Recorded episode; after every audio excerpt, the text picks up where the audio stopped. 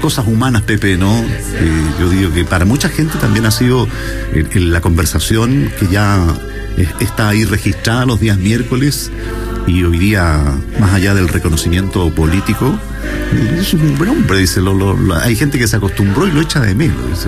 Sí, así es. Le deseamos felicidades y lo que venga que sea bueno, porque detrás de los políticos, detrás de la gente que está en la actividad pública, hay personas hay personas, hay redes de afecto y hay cariño. Si el electorado y nosotros en lo particular, después de tantos miércoles puntos, hemos desarrollado ese, ese sentimiento. Ya pensaban igual. Sí, exactamente. bueno, pero es que tenemos, somos un tercio nomás nosotros a esta altura, tenemos que ponernos de acuerdo.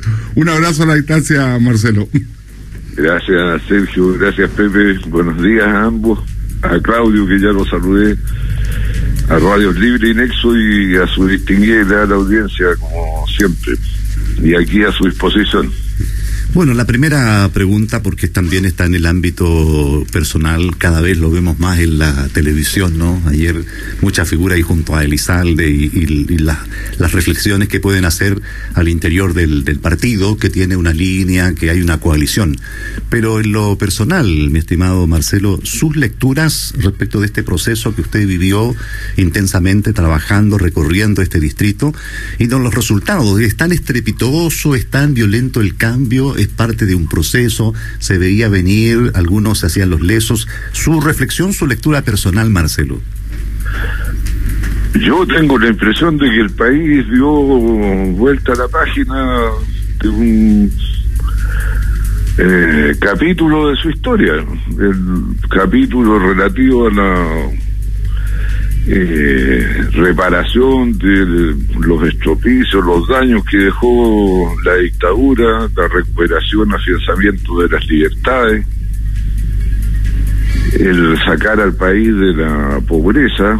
Recuérdense que el año 90 en moneda de valor actual teníamos 5 mil dólares per cápita de ingreso, y día andamos alrededor de los 25 mil, o sea, se ha multiplicado por 5 en estos últimos 30 años y, ello con incremento de la población y eh, el abatimiento de la pobreza, si bien retrocedió con la pandemia, era un 40%, ahora debemos andar alrededor del 15%, yo estimo, de las personas que tienen ingresos bajo la línea de la pobreza establecida por el Estado de Chile.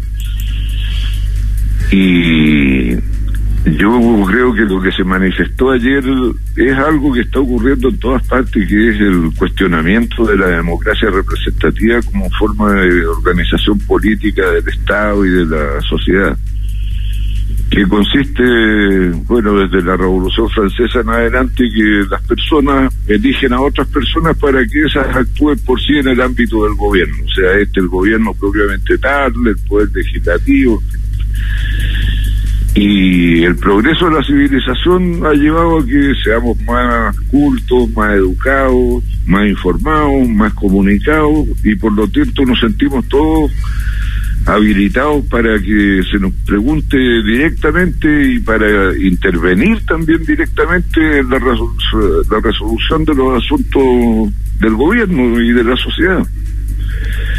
Esto en Chile además de, se encontraba condimentado con un poquito de merquén, pero de merquén picante, de cacho de cabra, pues no el que sirven en los restaurantes, que es para señorita.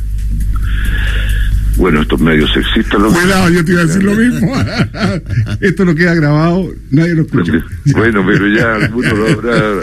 Somos viejos ya, somos viejos, tenemos el lenguaje adquirido ya. y y bueno, yo creo que lo que se expresó en las elecciones de ayer, pues, esta demanda de participación, democracia directa, más la demanda enojada de que queremos que las cosas cambien porque está mal pelado el chancho, está mal distribuida la riqueza que hemos generado en estos últimos 30 años. Y bueno, prácticamente mandaron, como se decía antiguamente, al tacho de la historia a la coalición concertación, que, quedó muy disminuida, afectada por los resultados en particular de la democracia cristiana. Todo esto medio a nivel de los convencionales, que es la elección más política de todas las que ocurrieron. Y Bueno, ahora hay un plazo hasta las 12 de la noche para decir qué hacer para enfrentar el futuro. Yo no tengo a ese respecto muchas novedades porque los eh, acontecimientos están en, en pleno desarrollo, así que no si ustedes me preguntan, bueno, pero ¿qué coalición va a ir? Nosotros vamos a insistir una vez más en la coalición amplia. Si no resulta, hay que tomar una decisión respecto de qué hacer en el, en el futuro inmediato. Y bueno, quiero además, aunque esto no tiene que ver con el análisis electoral, lamentar que por esta ola de demanda de democracia directa y de justicia quedó en el camino mi amigo y compañero Aldo Valle, que, bueno, habría sido una gran autoridad en la región, pero la gente prefirió de un de un solo envión llevar al señor Mondaca al gobierno regional sin necesidad de segunda vuelta y nada, así que eso ya es cosa resuelta. Y agradecer y, y felicitar a, Claudio Gómez, que salió electo convencional de, de San Felipe, abogado de Derecho Constitucional, profesor y también a Claudia Espinosa que le ayudó a salir con los votos que ella obtuvo en su propia candidatura y que desgraciadamente tampoco dio para que salieran los dos. Estuvo hasta alta hora de la madrugada, hasta las siete y media, electo Jorge Correa Sutil, eh, porque sumaban con Valesca Castillo más votos en algún minuto. Eh, y salía por paridad de género, lo que habría sido bastante, bastante complejo. Pero tú nos nombraste al abogado sanfelipeño que estuvo encabezando las votaciones en casi todo el, todo el, proceso. Te quería plantear algo, Marcelo, eh, y pedir tu opinión. Eh, tú dijiste algo que a mí me hace sentido, que la votación más política fue la de constituyente. Pero son los mismos electores que votaron masivamente y por cuatro, en cuatro papeletas. Y eligieron a Montaca, gobernador, estoy aquí hablando acá, eligieron alcaldes independientes, eligieron concejales, con unos votos cruzados absolutos. Y a nivel país son 105 los alcaldes candidaturas independientes fuera de pacto, como, que se, como se les denomina. Pero es, harto. es harto pero no todos son de domicilio de independiente, porque la mayoría, y tenemos dos casos, Calera y Quillota, que, que hablan un poco de eso. Pero 105 es mucho, porque eso no hay partidos políticos ahí. Pero la democracia cristiana encabeza el listado de alcalde en, en, en, esa elección. Los concejales, la mayoría eh, son de partidos políticos, no hay independientes. Entonces mi pregunta y mi opinión, ¿valió la pena eh, hacer todo, esta, todo este cambio y, se vendrá para quedarse de que los independientes se agrupen, porque finalmente siguen siendo independientes, agrupados, la lista del pueblo dice no conversamos con ningún partido político, ni con Jade siquiera, 21 son. Eh, ¿Cómo ves eso, ese cambio eh, de agrupar independientes? Porque va, contra mi, mi, historia de análisis de las elecciones, porque, eh, y ahí muestro lo, los independientes que fueron fuera de pacto en, una elección uninominal como fue la de alcalde, que también sacaron muchos votos. ¿Cómo viene la mano para adelante? ¿Cuál es tu percepción, eh, Marcelo? Bueno, yo convengo contigo que hay que serenar un poco el análisis porque hay que mezclarlo con el resto. Esta vez los independientes se pudieron agrupar en listas porque hubo una legislación especial para ellos. Pero en la elección parlamentaria, si no se acoge la propuesta que yo he hecho de extender las normas de la elección de la convención al nuevo parlamento, se van a hacer con las normas del el antiguo sistema que hace que los independientes postulen de a uno o en listas de coaliciones. Y naturalmente que ahí las cosas son probablemente menos espectaculares que lo que fueron ahora para los independientes. Pero yo no por esta convención electoral o, ventaja electoral de eh, me, me cerraría la posibilidad de que eh, la gente en las parlamentarias se vuelva a expresar de la misma con las mismas reglas que se expresó ahora porque debería ser así para efectivamente eh, llevar a la práctica lo que se señala es la voluntad del pueblo. Sí, pues yo creo que sería lo más sano, pero bueno, es un debate que ni siquiera ha asomado, porque todo el mundo está premiado con definir cómo van a hacer las primarias presidenciales, que es lo primero que hay que tratar de resolver por parte de todos los partidos. porque el plazo fatal vence hoy día a las 12 de la noche. Y Marcelo, pero también cuando analizamos la elección de concejales, que era la que se tomaba como referente para hacer competir a los partidos políticos, vemos que los partidos tradicionales siguen sacando muchos votos, que los independientes que iban en lista también salen electos. Eh, pero hay otra otra situación eh, y analicemos solo el distrito 6 que es el que conocemos más no pasan de 3 o 4% las votaciones de concejales, 5 máximo, y de constituyentes. Entonces, el territorio, el territorio, no solo en la comuna, sino que también en el distrito, eh, se acotó a comunidades más pequeñas, al, al, al, tipo de campaña que se hizo, y como lo comentamos, ¿por quién hay que votar, vecina? Bueno, yo conozco allá, ¿y qué tal es, vecina? Bien, eh, chiquillo bien, eh, bien trabajador, bien honesto. Ah, ya entonces le damos el voto. Estoy hablando de la, de la forma de, del boca a boca.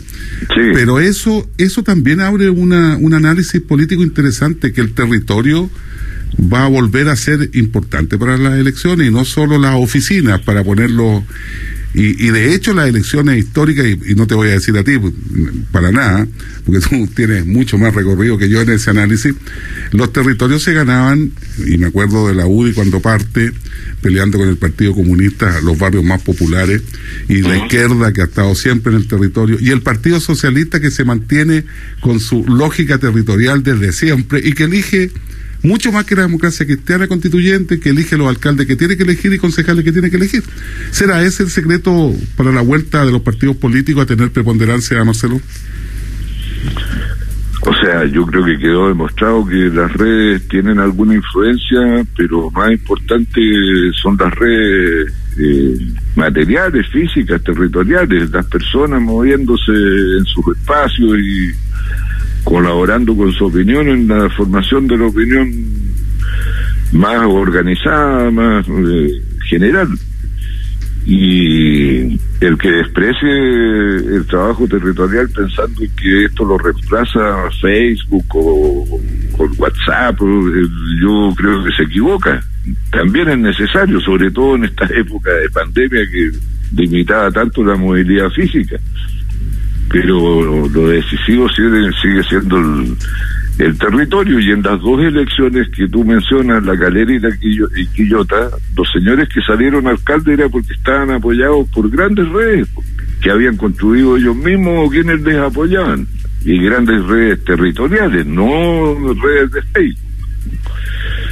Ahora la elección de concejales tradicionalmente se usa para construir los acuerdos parlamentarios y ver las posibilidades parlamentarias de los partidos y eso probablemente va a seguir siendo así.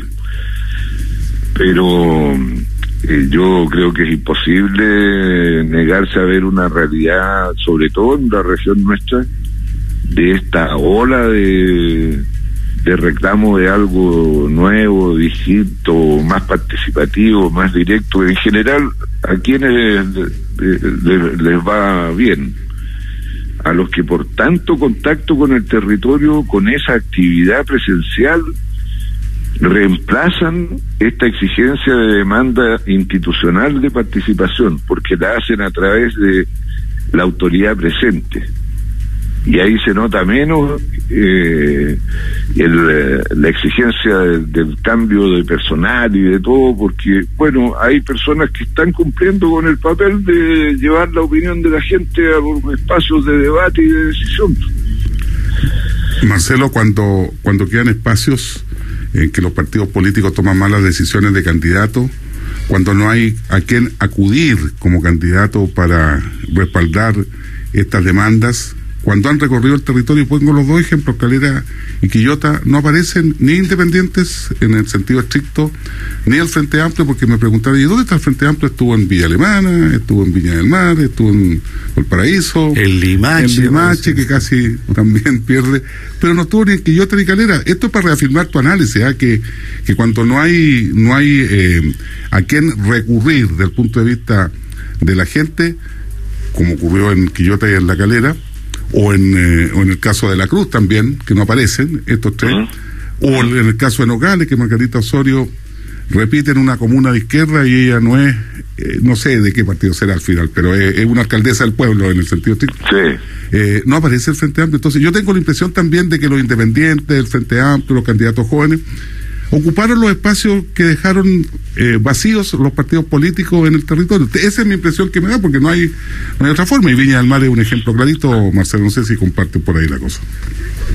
Sí, pero yo creo que no, no solo se expresa por eso, eh, porque hay un sentimiento a favor de lo que representan el Frente Amplio y también hoy día el Partido Comunista, que es la protesta, el descontento, el enojo la exigencia de un cambio más eh, seguro, más, más, más, convencido, y que no lo ven en las otras fuerzas políticas, no es solo la cuestión de que si había líderes fuertes o no. Es una buena alternativa, dices tú, ¿no es cierto? Yo también lo comparto, es que es una buena alternativa, no, no es que sea por eh, el más malo, yo creo que levantan alternativas interesantes, Viña del Mar es un ejemplo. Sí, bueno, y Limache a Balbontín lo conocíamos pocas personas, pues él es hijo de una antigua dirigente del Partido Socialista y del PPD, Mariana Bustamante. Bueno, nosotros lo apoyamos, nosotros toda la, ex eh, concertación, o el nuevo trato, como, o, la lista de la prueba, como le quieran poner, y estuvo a punto. Cuando se abrieron las primeras mesas, bueno, más que doblaba al alcalde eh, Daniel Morales. Yo creo que se quedó pálido con las tres primeras mesas. Claro, después cuando se empezaron a abrir las mesas más eh, antiguas, más tradicionales y, aparecieron los ciudadanos que antes habían participado, se recuperó y logró sacar adelante la cuestión Morales. Pero es un súper buen ejemplo porque Balbontín ni siquiera tuvo el tiempo como para tocar a todas las personas del territorio y tampoco las había tocado antes porque un joven que además había estado estudiando y volvió a su tierra. Es un buen ejemplo para revisar lo que ha ocurrido lo de Limache. Y finalmente, Marcelo, también hay un tema, a mí me preocupan las expectativas, porque independiente del sello personal en la figura de alcalde y que lleva entonces a la, a la alternancia desde el punto de vista de la vereda política, y mientras eh, todavía no tenemos los atisbos de lo que será la nueva constitución, de cuando todavía los actuales poderes en el Congreso no permiten que existan cambios eh, relativamente fuertes como una indicios de una mayor descentralización, el presupuesto va a ser el mismo y un poco más escuálido por todos los efectos de la pandemia. Y entonces a la gente cuando le gustan estos cambios quieren los 100 días y quieren acciones inmediatas. Santiago ya pasó por eso, Viña del Mar hace rato, que era un bastión de, de la derecha, dicen, pero la gente va a pedir respuestas y Viña del Mar, por ejemplo, es un escenario bien distinto, difícil de administrar, tiene ahí el peso de los campamentos y una diferencia social tan grande que mm, es mucha la tarea en las actuales condiciones. Viña del Mar no sé si tendrá los mismos recursos que se dicen que tienen uno de los grandes municipios de Chile, pero también hay cambio en otras comunas, entonces también hay un problema de expectativas respecto de la igualdad de condiciones porque todavía no hay cambios en la administración municipal. Sí, bueno, pero yo creo que todas las autoridades que fueron electas ahora van a usar esos primeros 100 días en eh, posicionarse a través de cuestiones más bien simbólicas que igual impactan y, influyen en la subjetividad y en el afianzamiento de la convicción de que no las embarré, que de, usted. Ahora, el otro cambio más estructural que tiene que ver con las condiciones materiales, materiales de la existencia, claro que va a ser eh, más lento. No, no, no. Como creo que Sergio dijo, el presupuesto va a ser más o menos el mismo. Yo creo que igual va a crecer un poquito porque, bueno, el país igual va a crecer y el fisco va a tener un poco más de ingresos que lo que tuvo este año. Acuérdense que se anuncia una tasa de crecimiento superior al 6% para el global del país. Y eso influye en los ingresos fiscales y influye, por lo tanto, en la confección del presupuesto, aunque también va a tener la limitación de que va a haber que empezar a pagar deuda que se han contraído a raíz de la pandemia. Pero bueno, cada día tiene su afán, pues, y ahí los más talentosos verán que tienen que hacer cuestiones de carácter simbólico para ratificar que no se equivocaron los ciudadanos que lo eligieron y los que no se den cuenta de esto van a empezar a sufrir prontamente los embates de que no me cumplen con lo que me prometieron. Pues eso que, así. Sociedad líquida, electorado líquido también. Muchas gracias, diputado. ¿ah? Les recomiendo que lean un artículo de Viera Gallo en el Libero, de ayer creo que. Ah. Ahí está una buena eh, anticipación de lo que puede ocurrir. Bien, me parece. Y esperamos entonces el viernes seguramente estará más claro cómo quedarán las inscripciones y lo de las primarias. Ok, pues muy bien. Que te vaya muy Esté bien. muy bien. Igual. Buen día. Buen día también. Así es el contacto al día a través de Libre y Nexo. Invitación de la Cruz Inmobiliaria